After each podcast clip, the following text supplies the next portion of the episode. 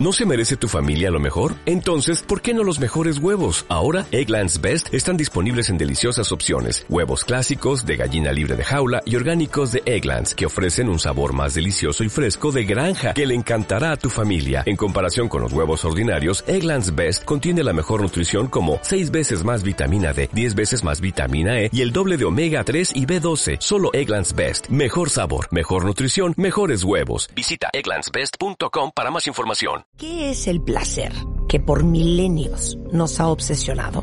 ¿Cómo algo que dura tan poquito puede ser tan importante y tan poderoso para muchas personas? El multiorgasmo es un mito y sabes cómo funciona y dónde está un clítoris. En este episodio de la historia del amor, vamos a descubrir un órgano que solo sirve para disfrutar y otros rincones poco explorados del orgasmo y los centros de placer les tengo que decir una felicidad muy, muy felicísima. Hoy sale un episodio más de mi podcast, que es un Spotify Original. No lo han escuchado, lo tienen que escuchar, porque no saben lo que van a aprender sobre la historia del amor. Hoy vamos a hablar sobre el orgasmo.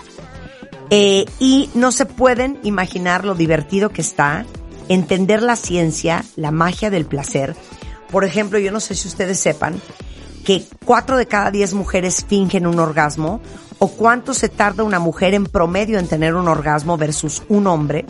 Y si quieren saber todo lo que encontramos desde el punto de vista biológico, fisiológico e histórico sobre el orgasmo, no se pierdan este episodio tan esclarecedor. Es la vida explicada. Ese es, digamos, el paraguas y la primera temporada se llama La historia del amor. Si no han escuchado ningún episodio, de verdad, cuando estén haciendo ejercicio, cuando se estén bañando, cuando estén eh, trabajando, pueden escucharlo.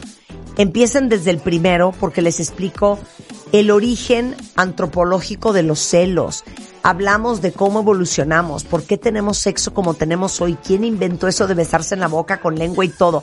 No saben qué cosa más interesante tengo a puro picudazo que entrevistamos, desde Helen Fisher hasta Esther Perel. Es una maravilla y se llama La Vida Explicada y está en Spotify. Hoy el episodio es El Orgasmo. Mario Guerra es en the house. Yo tengo un chiste local con una amiga que le digo, oye, pero ¿tú confías en él? Y cuando digo él me refiero a su marido. Y me dice, obvio no, obvio cero, es un rufián y él se carcajea. Obviamente confía 100% en él. Pero siempre le digo, ¿pero confías en él? Cero. ¿Cómo crees que voy a confiar en él si es un mustio? Dice. Entonces, el tema hoy con Mario Guerra es, te amo, pero no confío en ti. Agárrense, chubirulos. A ver, pero alguien ha estado en una relación en donde adoran a alguien, pero no confían en él. Pero interesante, ¿no? Que nos digan eso. ¿No? ¿Tú? Cañón. pero cañón. ¡Mario! ¿Qué pasó? ¿Estuviste ahí? Sí. O sea, grave, no, o sea, grave. Y si no confiabas, ¿por qué estabas? porque estaba perdidamente enamorada, pero es una retrasada imbécil. Porque como tú dices, tu tema. Lo amo, pero no confío. cargar con esa maldición de claro, que estés pero, pero algo que ya hemos comentado en algún momento.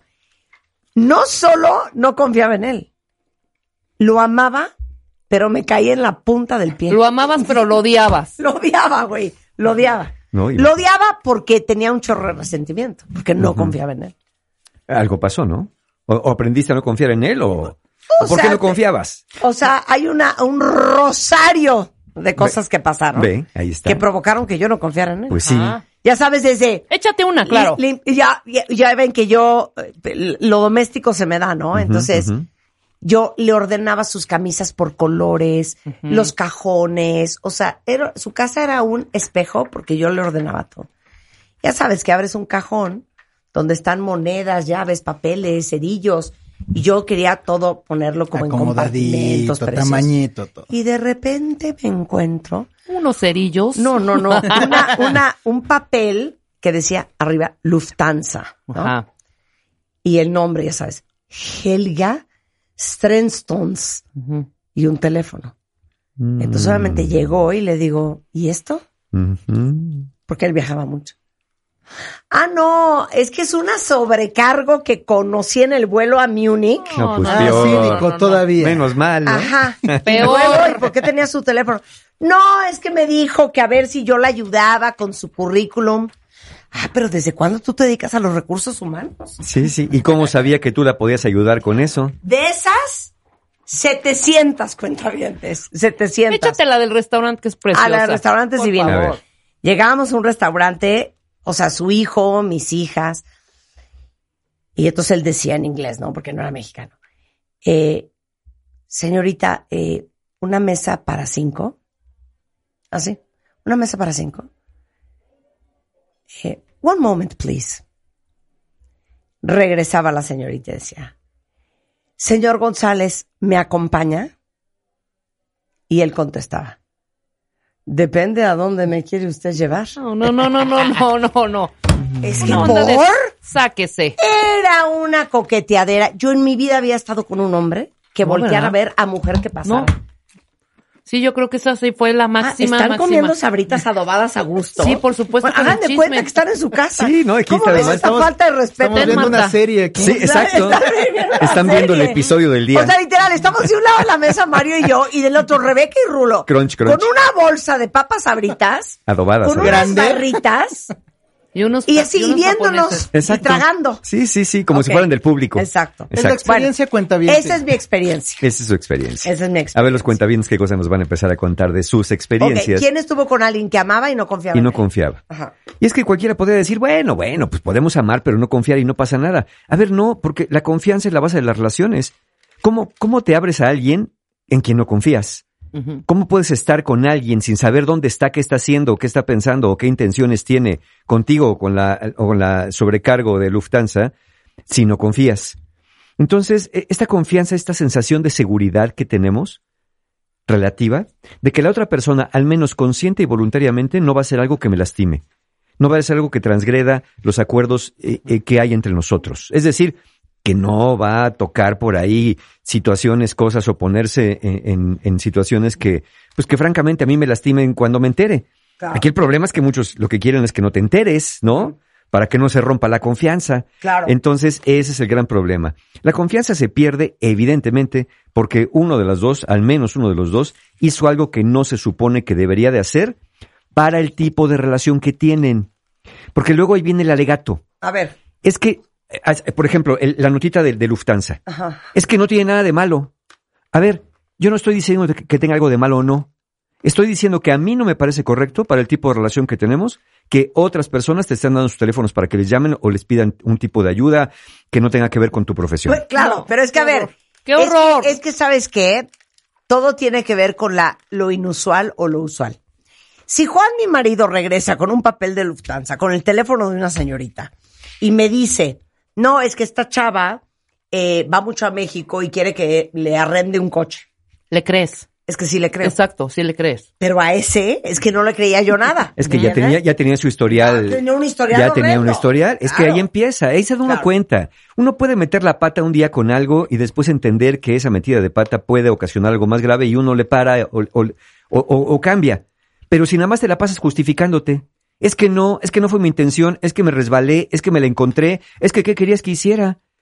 Cuando en, en lugar de decir, oye, ¿sabes qué? Perdóname, veo que eso te lastima, tienes toda la razón, esto no procede. Es horrible. Es que tiene que ver con lo usual y no inusual. Sí. Exacto. O sea, Juan ve mi WhatsApp y se carcajea porque me dice es que estás muy loca. Porque yo soy muy cariñosa y muy amorosa con mis amigos. Y muy, tengo muchos más amigos hombres que mujeres.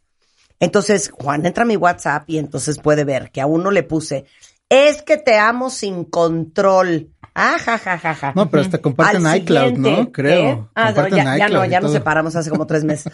Eh, te amo sin control, le pongo a uno. Al otro le pongo, hola baby, buenos días, ¿cómo estás? Al el otro, así. O sea, yo me escribo así, pero él me conoce. Y siempre has hecho eso. Toda la Siempre vida, claro, es un patrón. ajá, es un Sí. comportamiento normal. Es un comportamiento usual. El Usual. día usual, el día que Juan lea, no me escribas por aquí, te paso el otro número. Ahí sí ya hay bronca. Exacto. Ahí sí ya hay bronca. Que tengas un doble perfil de Facebook, alguna cosa así. En, en un perfil te deschongas y en otro estás vestido de El otro día le puse a un religioso. amigo, le puse, no puedo creer que no me extrañes. Send. Ujú, Ámame. Send. Eso le puse. Claro.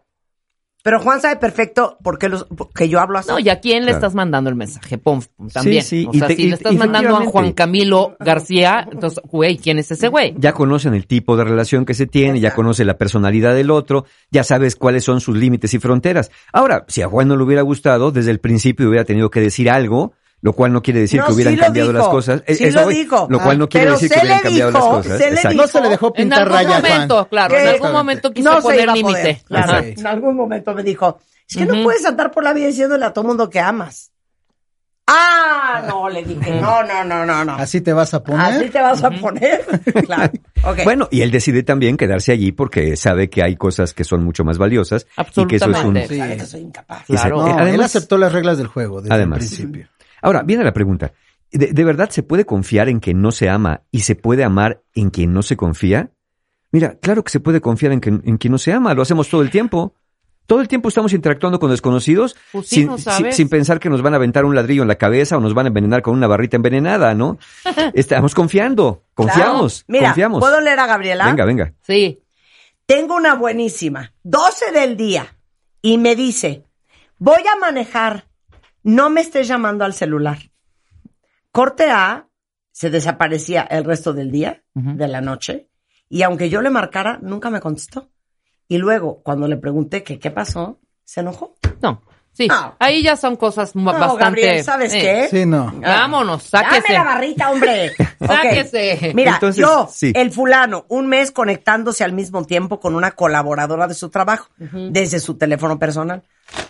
Y cuando le decía yo, oye, son las 12 de la noche, se ponía como loco y me decía, oye, Estoy ahí estás, Ajá.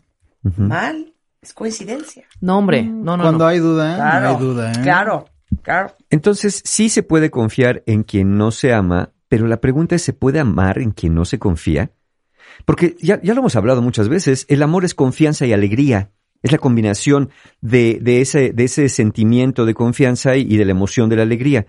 Cuando no hay confianza, ¿qué cosa es? ¿Quién sabe? Estar con una persona que uno dice que la ama, pero que no confía, pues quizá uno esté por otras razones. Uno puede estar por ansiedad, porque no querer que no es, estar solo o sola, o porque algo estoy obteniendo de esa relación, pero por definición no sería una relación sana quedarse donde no confíes. Y ya dijimos que la otra persona puede justificarse y decir, ay, no es para tanto, ay, no pasó nada, ay, pues era un recadito, ay, pues me pidió esto. Es que es muy, muy desafortunado que cualquiera, cualquier persona le diga a otra, sobre todo en esos contextos, que no es para tanto. Es que no me puedes decir que no es para tanto. Porque ¿qué estás haciendo? Estás minimizando, Claro. me estás diciendo loco, me estás diciendo paranoico, me estás diciendo lo, lo que sea. Ay, no es para tanto. Ah, perfecto, Bueno, entonces lo voy a hacer yo, a sí, ver si sí, te parece. A lo mejor para ti no es para tanto, pero ¿qué crees que para mí sí? Y a mí no me gusta. Y no, y no discutan, de verdad, cuenta bien, no discutan si lo que hace su pareja está bien o mal desde un punto de vista moral o de acuerdo al manual de la buena pareja.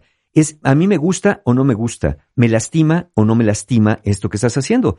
Y a lo mejor lo haces una vez y te lo digo, pero ya no esperaría que lo siguieras haciendo más veces, sabiendo que eso me está lastimando. Que no me contestes el teléfono en tres, cuatro días, que, me- que no quieras que te marque, que no quieras que te pregunte. ¿Cómo, cómo vamos a generar intimidad si yo no te conozco más? Claro. No te, no te voy a poner un GPS para saber dónde estás. Oye, pero sí quiero que me platiques tu día. Y quiero que me digas, oye, estuviste manejando, qué estuviste haciendo. Quiero saber. ¿Por qué? Porque te quiero conocer. Entonces, es el efecto que causa en nosotros lo que la otra persona hace y no tanto si lo que hace es moralmente correcto o no. Claro, si ya no es moralmente correcto, pues a lo mejor la cosa está peor. Ahora, habría quien, se, quien se pregunte esto de, ¿es conveniente dar una segunda oportunidad? ¿Y se puede restablecer la confianza? Uy, Dios mío. Híjole, Yo pienso que no. Yo la verdad pienso que no. Mira, yo sé que tú eres terapeuta, que a ti te pagan por sacar al güey de la barranca, pero te digo una cosa, yo pienso, Sí. porque Tú yo con soy tu muy experiencia, radical. además. Ah, claro. Hombre. Una vez que se rompió la confianza, a menos de que pidieses No, no hay una menos. lobotomía, No. es que eso no se te vuelve a olvidar. Es Sí, que no. una vez que Ya se rompe, no hay manera. eso, hay una vez que se rompe esa confianza, esa confianza ya no. Tendría que construirse otro tipo de confianza, No. pero y falta ver si alcanza, No. ¿no? no, Falta porque ver si luego ya alcanza. te voy a decir en qué No, se no, convierte no, no, eso. no, no, no. Puedes dar ilusamente esa segunda oportunidad, pero ya estás odiando demasiado a la persona. Entonces ya no estás dando chance de, ¿sabes? Entonces Yo ya no me estás bolas y a ese mismo, que sí me acabó pintando el cuerno, o sea, y me lo caché gravemente, sí le dio una oportunidad. Después de eso. Pero no la pasaste nada bien, hija. O sea, Pero- pero lo odiabas después. No, a ver, él decía, se cuenta, estábamos en el mar, ponme mar, Chapo. Chapo, Chapo, ponme un mar. Ya era un mar, unas olas. un viento, lo que sea. una playa. Ya decías, Sí. ¿a quién Entonces te recuerda? estábamos en la No. vacación y él decía, híjole, qué delicia esta copa de champaña. Mi contestación. Claro. Sí, claro. Pues, ¿por qué no te la tomaste con ella? Exacto. ¿Cuánto te gustaba? A los cinco minutos. Oye, te digo una cosa. ¿eh? ¿Sabes qué? Deberíamos de quedarnos en la cama mañana todo el día amándonos. ¿Qué? ¿Cómo te quedaste en la cama amándola a ella? Exacto. No, una pesadilla. Hotel, Una restaurante, pesadilla. Pero changarro ¿por qué que pisara. él si ya Entonces sabías? llegó un momento en que dije, ah, yo no puedo seguir castigando a este hombre el resto de mi vida. Y ve, ¿Y a ti? yo no puedo convertirme en esta persona. Claro. Corte A, le dije, Yo glad to know you, and you're very welcome, pleased to meet you. Te, te, te, te, te. Y Sí, corté. bye. Miren, ahí nomás les va a parir un corte y dejaros A con ver. esto, cuentavientes. Háganse estas preguntas. A ver. Si están dispuestos a dar una segunda oportunidad. Osh. Dice, primero, la persona reconoció lo que hizo, luego pidió perdón, tres, se muestra arrepentido, luego piensa más en cómo te sientes que en querer librarse de las consecuencias, y luego tú tienes paciencia en el proceso de recuperar la confianza, o tu pareja parece que tiene prisa, tiene más prisa de que lo perdones, Claro, de cómo claro. te sientes, Claro, porque claro. esa es la prisa. Claro. Y finalmente, la persona ha hecho esto en el pasado y ya te había prometido y vuelve a lo mismo, háganse estas preguntas y vean Y yo la agregaría respuesta. otra. Venga. Y el señor está dispuesto a cortarse el pito. Vamos a ver. Claro. Volvemos. Síguenos en Instagram. Marta de Baile. No te pierdas lo mejor de Marta de Baile, dentro y fuera de la cabina. Marta de Baile 2022. Estamos de regreso. Y estamos donde estés. 12.37 de la tarde en W Radio. Y estamos hablando de cuando amas a alguien, pero cero confías en él. Y ya vimos Entonces, que no. hiciste, dame las preguntas que hiciste antes del corte, contéstense eso.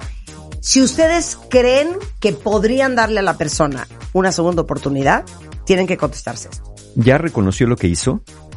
Porque si nomás te dice, ay, bueno, ya X, ya, pues ya pasó, tú crees eso, pues creo que quieras, mal. ¿Ha pedido perdón? Porque pedir perdón no nomás es, bueno, ya, ya, perdóname, no pasó nada. No, es genuinamente porque viene la tercera. ¿Se ha mostrado arrepentido, arrepentida? ¿O nada más se muestra así como de, ay, qué delicada, pues todo te molesta, pues ya que quieres que no tenga amigos, yo tengo que tener amigos? Mala idea. Y luego, piensa más en cómo te sientes que en querer librarse de las consecuencias. Es decir, se ha acercado a ti a decirte, mira, ¿sabes qué?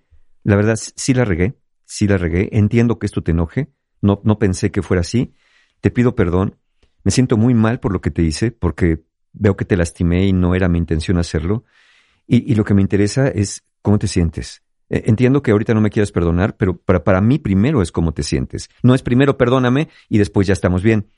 Luego, esa, esa persona que te lastimó, ¿tiene paciencia en el proceso de recuperar la confianza y el perdón? ¿O tiene más prisa porque le perdones y ya darle la vuelta a la página? Es, decir, insiste, ándale, ya perdóname, vas a estar seria, mira, pues ya no fue para tanto, pero ya te dije que fue un error, era un amigo, era una amiga, lo que sea, pero ya perdóname, perdón, y te presiona para perdonar. Nadie debería pre- presionarte para perdonar. Y luego, ha prometido no volver a lastimarte de la misma manera, es decir, en el pasado los errores que ha cometido, las cosas que ha hecho que te lastiman, ¿te ha prometido no volverlo a hacer y lo ha cumplido? O en el pasado, otras cosas también que te ha prometido, resulta que acaban volviendo a pasar. Entonces, si de estas preguntas, pues, según tus respuestas, no sales bien librado o bien librada, pues entonces quizá habría que pensar seriamente si de verdad vas a dar una segunda oportunidad. Pero ahí les va. Vamos a pensar que quiere dar una segunda. Siempre puedes dejar que la otra persona se explique. Que explique qué pasó. A ver, a ver, te- te- en- encontré esto, supe aquello, no me contestaste. A ver, dime qué pasó. Pero ojo, hay que aclararle que esa explicación que va a dar debe ser verdadera y no un intento de salvar su pellejo o de liberarse de la molestia. Porque si en el intento de explicación se detecta una incongruencia o una nueva mentira, lo mejor es ya no intentar andar exprimiendo la verdad y tomar otra decisión. Es decir, si le preguntas a tu pareja, oye, ¿dónde estuviste? Ah, pues es que estuve en la junta. Ah, sí, pues es que vieron tu coche que estaba afuera del restaurante tal. Ah, es que el chofer lo llevó porque fue a recoger una persona. Ah, sí, pues es que a ti te vieron en el restaurante eh, adentro comiendo. Ah, eh, sí, es cierto, eh, lo que me confundí de día, es que lo que pasa es que hubo una, la junta fue en el restaurante. ¿Y con quién fue la junta? Pues con los de los de compras. Ah, eh, los, ¿cuántos eran? Pues eh, no me acuerdo, no los conté. Ah, es que te vieron con una mujer en el restaurante. Por eso era la, la gerente de compras. ¿Y los demás? Ah, pues no sé, yo creo que ya se habían ido. O sea, así va a estar bien difícil. Qué horror, sí. Que te estén sacando la verdad a cuentagotas y así, pues bien difícil que vayas a dar una segunda oportunidad. Ahora, vamos al lado B del asunto. Porque el lado A es lo que el otro hace y que rompe la confianza que hay entre ustedes y que te cuesta restablecer. Pero viene esta pregunta, cuentavientes. ¿Y si no poder o querer confiar tuviera más que ver contigo y no con lo que el otro hizo? Por ejemplo, sabemos perfecto, y lo hemos hablado acá, que las personas que tienen un estilo de apego ansioso, por definición tienden a ser controladoras. Sí, sí, sí. O las personas de apego evitativo tienden a ser de por sí desconfiadas. Y entonces, por ejemplo, los ansiosos, pues siempre están como buscando, buscando, buscando y temiendo que, que las cosas catastróficas pasen. Pero los evitativos, que son desconfiados, ponen como muchas pruebas a su pareja y son muy quisquillosas en las señales de peligro. Entonces frecuentemente encuentras señales que les hacen desconfiar, aunque para el resto del mundo lo que pudo haber pasado no, no era tan grave. Claro. Por ejemplo, no contestaste mi mensaje, ya no puedo confiar en ti. No pasaste por la ropa a la tintorería, ya no puedo confiar en ti. Apagaste el GPS, ya no puedo confiar en ti. Me, me, me volteaste a ver feo, ya no puedo confiar en ti. Entonces, eh, la ansiedad o la evitación te hace que tengas la piel muy delgadita y entonces por cualquier cosa andas tronando la relación. Claro, la otra persona también dice, bueno, pues tampoco tengo la necesidad de estar donde me estén exacto, qué pesadilla. Otra, otra razón por la que tú no puedes confiar, porque en el pasado ya te traicionaron.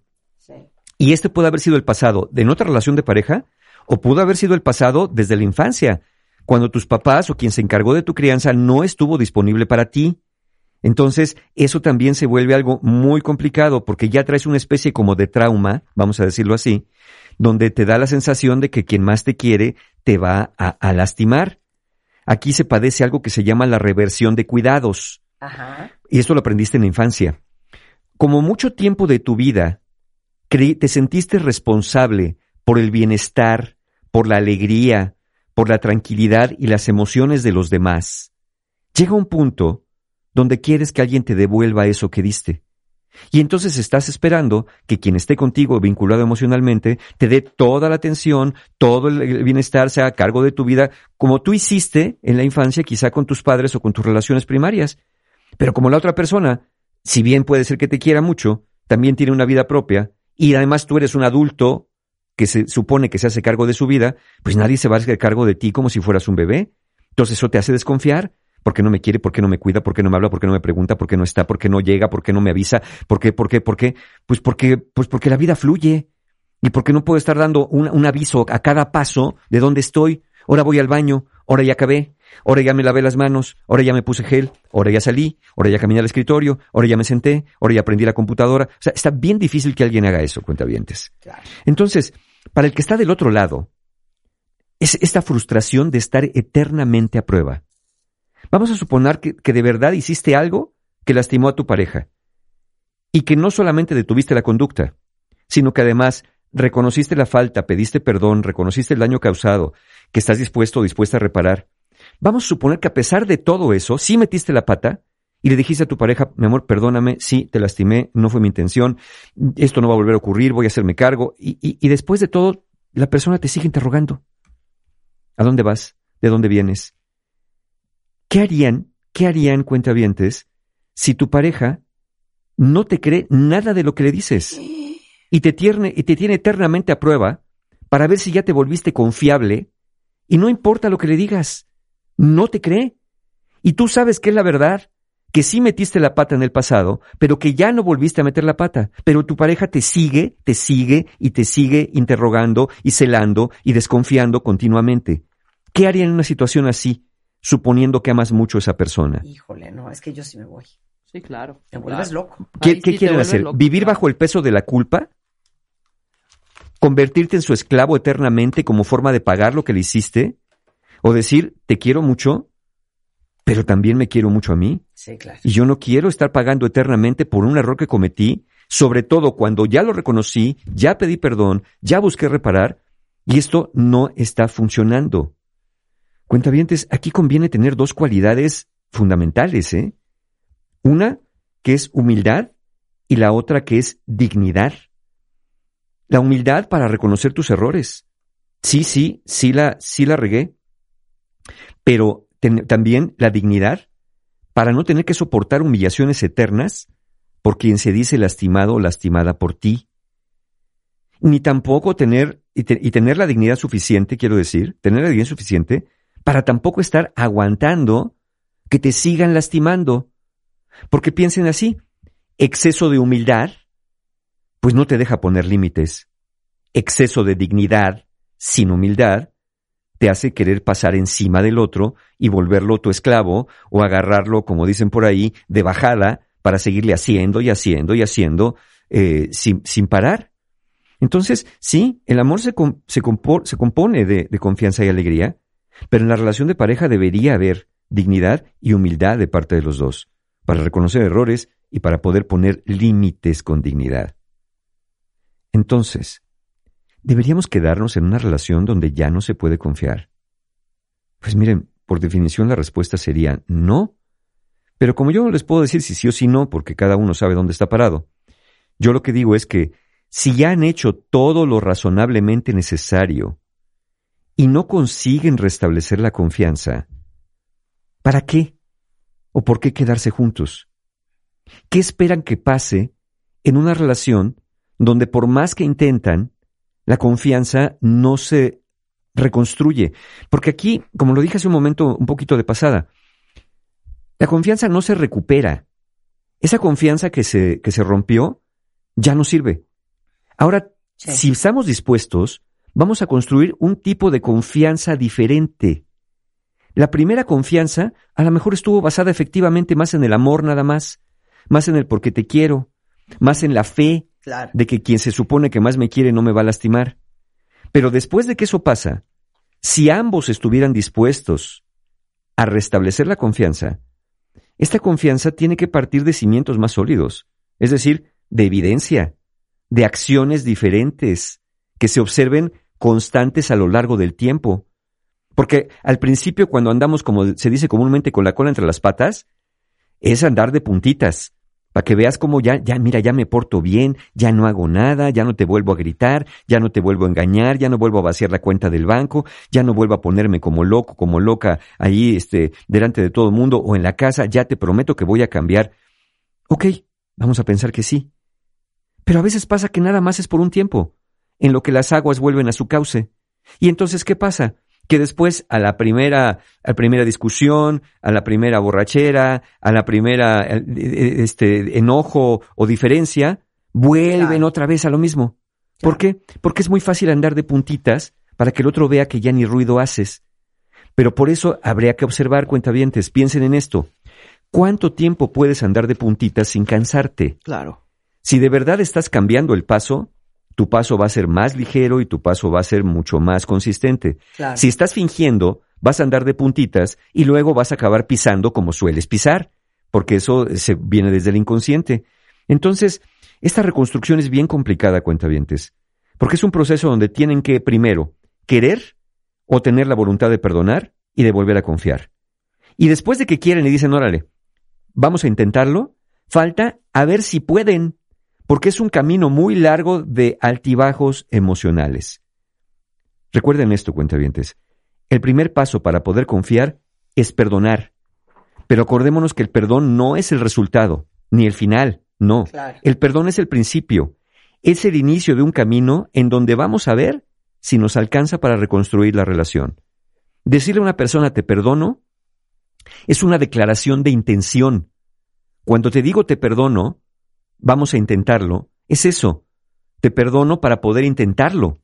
Pero no sé si después de perdonarte Claro. nos va a alcanzar Claro. para, para reconstruir la confianza. Claro. ¿no? Entonces, siempre se puede perdonar, pero falta ver si podemos seguir adelante juntos después de lo que pasó, dependiendo lo grave que haya sido para cada uno. Claro. Híjole. Pero sobre todo, perdón, lo que dijiste en las preguntas antes del corte. Tener a alguien que esté dispuesto a aguantar vara y a tener la paciencia Sí. de pagar la penitencia. Sí, en lugar de querer tener la prisa de que le perdones para darle la Bueno, vuelta ya, a la página. Ya, ya. Así Sí. vas a estar para siempre, sí, hombre. sí, ah, ya no fue para tanto, ya. Ahora te haces Pero, la digna. pero, pero, pero, pero, pero, Ujú. pero, pero, pero. Pero, Bueno, aquí sí leí una cuenta hace rato en Twitter que dice que ella sí pudo volver a confiar en el fulano. Claro. Seguramente el fulano es una gran chamba. por supuesto. Pero así, de bote pronto, si No. nos empujan, Rebeca, tú. Lo descompuesto no se compone. Para nada. Nada. Yo de bote pronto, siento. de bote No. pronto no. No, De tiene, pronto no. tiene que hacer un trabajo verdaderamente ejemplar y una constante para que te des cuenta Haciéndolo. Que No, yo verdaderamente. creo que sí, sí hay que dar y ver esa Ay, sí, opción. hay que ver No, que. Ay, Rebeca, no seas payasa. Es que imagínate. más dormir Es que te digo una cosa, Es que un cuando día estás- me dan ganas de hacerte una licuadora, Es que, es que estás igual. agarrarte es que los esos pelos momentos de la de cabeza verdad. y zarandearte. A veces estás tan clavado, güey, que te nubla y eres bien pendejo. No, yo por Eh, eso es volví que esa no es buena idea estar bien infierno. clavado para ¿Me tomar esas decisiones. No, no. Si vas a perdonar y cuando estás vas bien a clavado, caer otra vez. No, si perdonas cuando estás bien En la clavado, vas a perdonar bajo las condiciones del otro, del que te lastimó. Entonces imagínate estar bajo las condiciones del defraudador, ¿no? ¿Qué Eh, necesidad? por O estar sea, ya cuando perdone la segunda vez, voy a su depa, me dice, estaba un amigo afuera y me dice, no, es que está bien crudo. Yo todavía bajo al Seven, compro unos pedialites eres una estúpida. y estaba con otra, güey. Nunca salió. Yo una hora platicando con él y estaba con otra. No es cierto. Te lo juro, güey. No, no, no, Qué cada horror. estupidez. No, no confundan la confianza con el hambre, con el hambre de creer. Qué necesidad, no, la Pero, confianza. pero me vale, me queda un minuto, dímelo en un minuto. Sí. ¿Qué opinas de la gente que pinta el cuerno? Pues él hace lo que quiere. Acuérdense que lo opuesto al amor, el egoísmo. Cuando hago lo que quiero No. y no pienso en ti, entonces está claro dónde están mis prioridades. Mis, Pintar el cuerno es de cuarta. mis prioridades están aquí en lo que yo quiero. Tan corriente, Se me hace de tan cuarta. gato. Miren, seguramente alguien de ustedes, entre el mundo de cuentavientes que escuchan este programa, alguien estará actualmente pintándole el cuerno a alguien. Seguramente. Lo que les queremos decir de este lado del micrófono es, pintar el cuerno es de quinta. Sí. Es ordinario, es de pocos, poca, po- es de poca inteligencia, es de mediocre, es de mediocre, es de pinche. Como dice Rulo, ya no se usa. Sí, Ya es no de se pinche. usa. Ya no se usa. Diles tú, Rulo, eres hombre. Sí. Ya no se usa cuenta bien. Ya no se usa. Perdón, no sean nacos y nacas, así. Pero mira, eh, no básicamente dejen, dejen todo eso que está, que es correcto.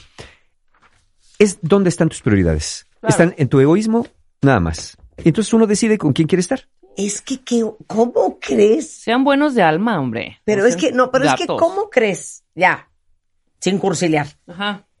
¿Cómo crees que alguien que te entregó lo más preciado que tiene un ser humano y lo más frágil que es su alma, su corazón y sus sentimientos? Ah, y tú vas a estar en un motel a las 4 de la tarde cogiéndote una vieja. Ay, no, no, no. Pero es no. que, ¿cómo crees? Sí, no. Pues no. Pero ya ves que sí. Ordinario, bajo, vil. Pero ya ves que sí. Gato. Ya ves que sí. Sí, es de nacos, perdón. Ya ven que sí. Mario Guerra, Sí. ¿Algún Corrientes. curso con Tenemos. nuestros amigos de Encuentro Humano? Por supuesto, tenemos el 30 de julio, eh, taller presencial, precisamente aquí, pues para que se fortalezcan, fortalezcan tu autoestima. Es un taller que damos en modalidad presencial, como les dije, en el Hotel Fiesta Americana Reforma. Y para ustedes, cuentavientes, nada más, sobre todo para aquellos que dicen, bueno, pues yo ya confié 20 veces y me sigue pasando lo mismo, ¿qué tal que empiecen a trabajar sobre su autoestima? Tenemos para ustedes alegrías. Tenemos un descuento del 20%, nada más para los cuentavientes que usen el código MD20, MD20, MD por Marta de Baile, y el número 20, todo junto, MD20, para tener 20% de descuento en el taller de autoestima presencial. Y luego de ahí nos arrancamos con el mes de agosto. En talleres online tenemos Los Hombres de tu Vida, que es el 6 de agosto, un taller para mujeres para relacionarse diferente con lo masculino en sus vidas. Regresamos el- al 7 de agosto, El Poder del Perdón, curiosamente, ¿verdad? Esto que estamos hablando, es online también el 7 de agosto. Y después el 13, El Viaje del Héroe presencial, mi taller favorito después de dos años y medio. Regresamos a presencial con El Viaje del Héroe, igual en el Hotel Fiesta Americana Reforma. Y se acaban de abrir hoy a precio de preventa, que es el precio más bajo garantizado. La ciencia y arte de ser pareja, por si acaso están en este proceso, hablamos del perdón ahí también en la ciencia y arte de ser pareja, el 20 de agosto y el 21, sanando heridas de la infancia. Toda la información, formas de pago, ya saben dónde, en la página de mis amigos de encuentrohumano.com. ¿Por qué? ¿Por qué? Porque siempre hay un taller abierto en encuentrohumano.com. Muy bien. Gracias, Mario. Muchas gracias. Qué felicidad de conversación. Y todo el mundo está de acuerdo con nosotros. ¿eh? Todo mundo. Desde cuarta está pintando el. Exacto. Con esto nos vamos. Estamos de regreso mañana en punto de las 10. Pasen un lindo fin de, fin de semana, un lindo martes. Uy, ojalá. Ahí viene Loret con todo lo que ha pasado en México y en el mundo. Nos vemos el resto de la tarde. Ah, porque tengo muchas cosas esta semana. Lanzamos Marta de Baile por Ivonne, el nuevo drop. Spect no saben las cosas que hay. Corran antes de que se acaben. Y el 22 lanzamos la nueva colección de Marta de Baile Eyewear. Para todos los que son Mm. amantes enfermos, obsesivos de Yo. los lentes de sol Ya. y de los lentes ópticos. Eso está genial, ¿eh? Ópticos, Sí. optométricos, oftálmicos, ¿cómo se dice? Oftálmicos. Ópticos. ¿no? Los de leer y ver. Sí, los de ver y tienes tu sol y ya El no te 22 estás cambiando. sale en preventa en lux.mx. Oye, y el Cásate, que ahí va. Sigan, sigan Cásate. mandando, mandando sus, sus historias. Sus Están historias, buenísimas. Si quieren una boda de dos millones y medio de pesos. Exacto. Sí, la quieren. Métanse a martabaile.com, wradio.com.mx. Adiós. Adiós. La espera ha terminado. Y como esta vez con el amor sí se juega. Cásate con Marta de Baile 2022. Abre inscripciones. Dale clic a martadebaile.com o wradio.com.mx. Y cuéntanos la historia de amor más increíble y creativa. No olvides pegarle una foto en donde tú y tu pareja estén juntos. Esta vez, la boda que siempre soñaste puede ser tuya. Cásate con Marta de Baile 2022. The Game Show. Solo por W Radio.